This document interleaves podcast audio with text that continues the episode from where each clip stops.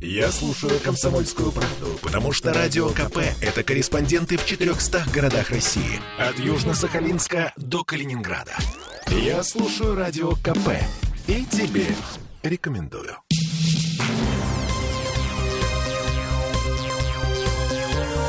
Темы дня.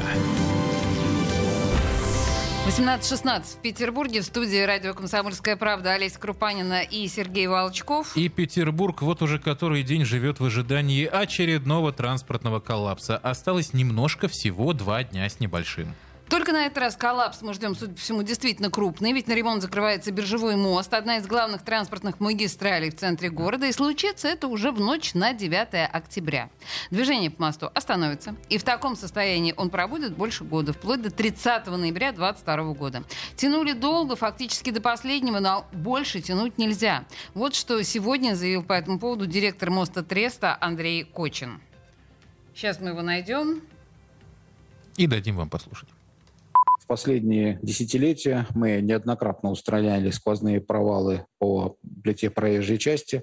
В основном они проходили по первой самой загруженной полосе движения транспорта. Там же у нас идет э, движение троллейбусов, которые, как известно, являются самым тяжелым видом транспорта из городских видов. И нам приходилось перекрывать движение по полосам, срочно подводить э, металлические конструкции под плиту для того, чтобы сделать э, восстановление бетона. Ну, вот на данный момент уже э, подходим к тому состоянию критическому, когда э, вся плита проезжей части пошла трещинами. То есть вероятность возникновения сквозных провалов, она просто начинает увеличиваться с каждым годом. Соответственно, в процессе работ планируется заменить полностью весь железобетон на мостовом пролете, восстановить геометрию разводного пролета. На данный момент э, имеют место деформации, необратимые деформации, из-за которых происходит перекос пролетного строения, и, соответственно, вот в какой-то момент мы можем остаться либо с разведенным мостом, либо с частично наведенным, что, конечно же, для города будет криминально и недопустимо. Действительно недопустимо. И еще планируется заменить механизм развода. Мост Трест решил полностью отказаться от электромеханического привода. Вместо него поставить современную гидравлику, которая будет делать внезапно концерн «Алмаз-Антей». Ну, вы помните, что Алмаз Антей вообще занимается несколько другими вещами и авиацией, например. Да, это первый такой случай. Оборонное предприятие никогда мостами раньше не занималось. Но это, впрочем, все лирика. Теперь про коллапс. Мы его, если что, не придумали, мы ничего не нагнетаем. Сегодня же о нем заявил генеральный директор Центра транспортного планирования Петербурга Рубен Тертерян. Вот прям так, прямым текстом. И даже обозначил срок, в течение которого все это дорожное безобразие будет длиться. Но не волнуйтесь, это не 12 месяцев, гораздо скромнее. Послушаем. Ну, она начнется традиционно с небольшого коллапса, это же понятно. Э, к сожалению, у любой болезни, а в данном случае это для трафика и для транспортной системы это болезнь, когда мы условно шунтируем какую-то часть и отводим транспорт на другие артерии, они перегружаются. И наша задача здесь э, снять отрицательный эффект от этого. Но от него никуда не уйти, понимаете? Как правило, действительно в течение недели, полутора недель происходит на таком нашем жаргонном языке прикатка а, маршрутов, и люди, которые традиционно используют, использовали биржевой мост, начинают перераспределяться в зависимости от а, целей и дальности поездки. Это может быть либо дальний обход, либо а, непосредственно на ближайшие мосты. Если что, это мы все пользуемся материалами сегодняшней пресс-конференции в Интерфаксе. И вот из слов господина Тертеряна, которые сегодня в Интерфаксе прозвучали, непонятно, как именно будет вот этот приоритет общественного транспорта обеспечиваться. Слова про выделенную полосу не прозвучали. Зато прозвучало, что общественный транспорт будет ходить там с интервалом в одну, вдумайтесь, всего в одну минуту.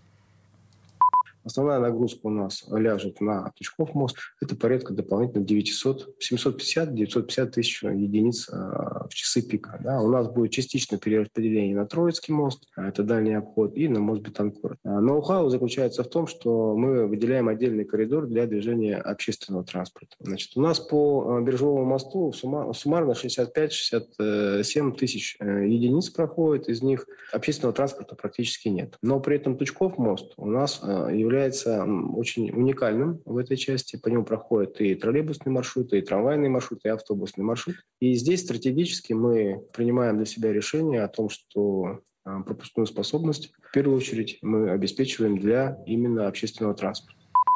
Ну, про выделенную полосу мы еще спросим нашего любимого автоэксперта Дмитрия Попова чуть позже. А пока продолжим вас пугать. Еще из экспертного, из экспертного анализа ситуации. Потери времени. Как бы кто ни старался избежать, конечно же, не получится. Когда биржевой мост закроется, объезд будет занимать минимум 20 минут. То есть все привычные дороги для петербуржцев, которые постоянно пользовались этой переправой, удлинятся почти на полчаса. Роберт Рубен Тертерян, в частности, очень, очень просил граждан заранее планировать свои маршруты. И все это, напомним, продлится до 30 ноября следующего года. Еще раз, дабы закрепить, послушаем директора Мостотреста Андрея Кочина полное закрытие движения транспорта и пешеходов. Это у нас в ночь с пятницы на субботу, то есть получается с 8 на 9 число. Открытие движения транспорта и пешеходов у нас получается 30 ноября 2022 года. И тогда мы получим полноценное сооружение, тогда мы избавимся от знаков ограничения по весовым характеристикам транспортных средств, ну и получим новое сооружение, которое как минимум 50 лет, это минимум 50 лет будет честно служить городу. Ну и вроде все понятно, но вопросики, как говорится, остались. А раз остались, то мы прямо сейчас приглашаем к диалогу эксперта по транспорту Дмитрия Попова, вот чтобы он пришел, достал из кармана регуляторную гильотину и все лишнее отсек. Дмитрий, вы нас слышите? Да, добрый, добрый вечер. Здравствуйте. Слушайте, ну вот как раз этот самый коридор для общественного транспорта, особый приоритет. А как его можно получить и вообще можно ли? Или это все пустые обещания? Не, на самом деле есть много способов получения коридора для общественного транспорта и выделенные полосы. Это только часть э, того, что может использоваться.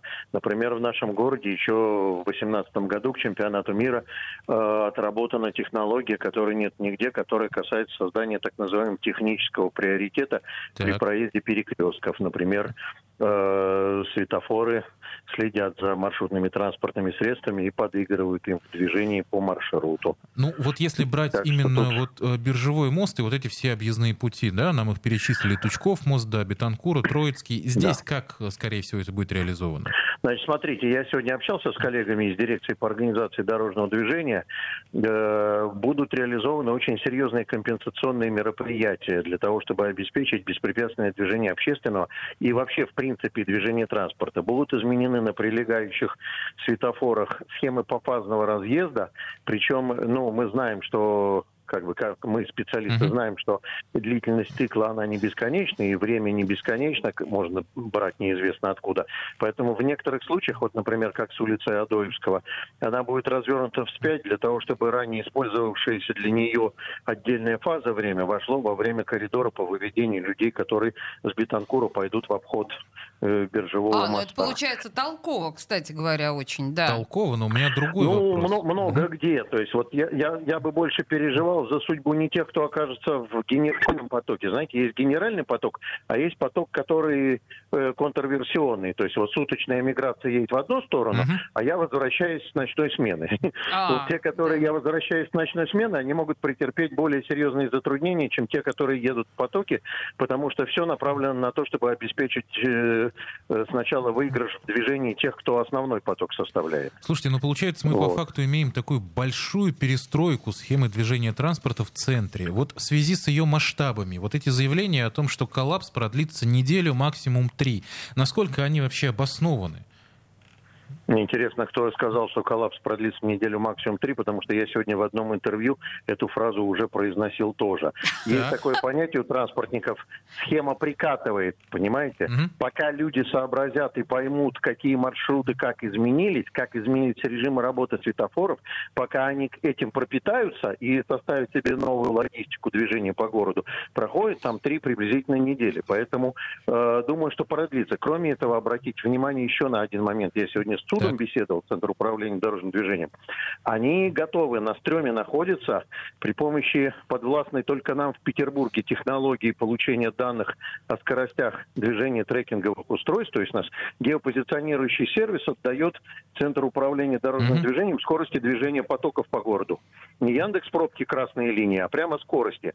И они готовы находиться на стреме, чтобы в момент введения схемы первую неделю корректировать режимы длительности фаз светофоров с учетом неравенства скоростей проезда перекрестков в тех или иных местах. То есть в ручном так режиме что, фактически. Будем надеяться, что схема будет отыгрывать адекватно тому, что будет складываться. Слушайте, ну вот э, подведем итог. Э, когда закрывали Тучков мост, если я не ошибаюсь, э, был коллапс таких масштабов, и он так долго длился, и так всех вымотал, что все сказали, больше не надо. Закрывают биржевой. Нам чего-то подобного ждать, или все-таки мы наловчились и как-то это проскочим? Ну, во-первых, разные совершенно ипостаси, Тучков и биржевой, это раз.